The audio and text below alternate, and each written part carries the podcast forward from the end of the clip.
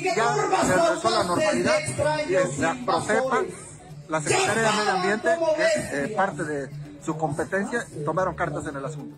Declaró este martes el secretario de Protección Civil de Chiapas sobre el derrame de petróleo de Pemex que afectó localidades de la zona norte del estado y del vecino Tabasco.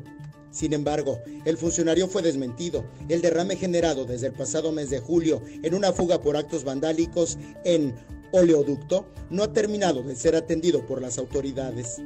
Mire, mire, no, no han hecho nada. La verdad no han avanzado, no los han dado información y este ahorita están llenísimo de agua y ya hay otra fuga también más arribita de ahí donde estábamos más o sea más abajo eh, hay otra fuga y también se va a regar el aceite ahorita que está la inundación a finales del mes de agosto el Centro de Lengua y Cultura Soque protestó sobre los daños del derrame pues sí hubo una minuta y una minuta de hecho yo la tengo pero pues no han cumplido el día 20, dice doña Leti, aquí está una señora de la de allá, de la gente municipal de ahí de la zona.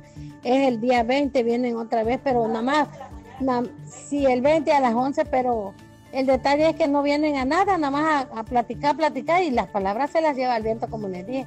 Y de plática, pues como que ya estamos hartos, pero no, no han cumplido, la verdad. El 29 de agosto, la Alianza Mexicana contra Franklin denunció el abandono de las obras de reparación, así como el nulo acceso a la información sobre daños ocasionados al ambiente, la agricultura y el acceso al agua para consumo humano.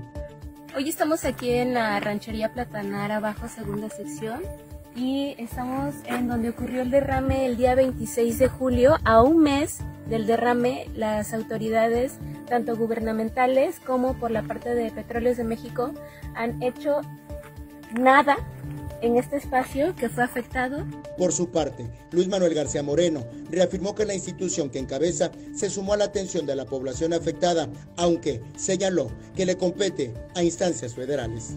Sí, estuvimos coadyuvando con las autoridades federales porque, como ustedes sabrán, son instalaciones federales de que participamos conjuntamente con la Guardia Nacional, sobre todo proteger a la población es nuestro objetivo.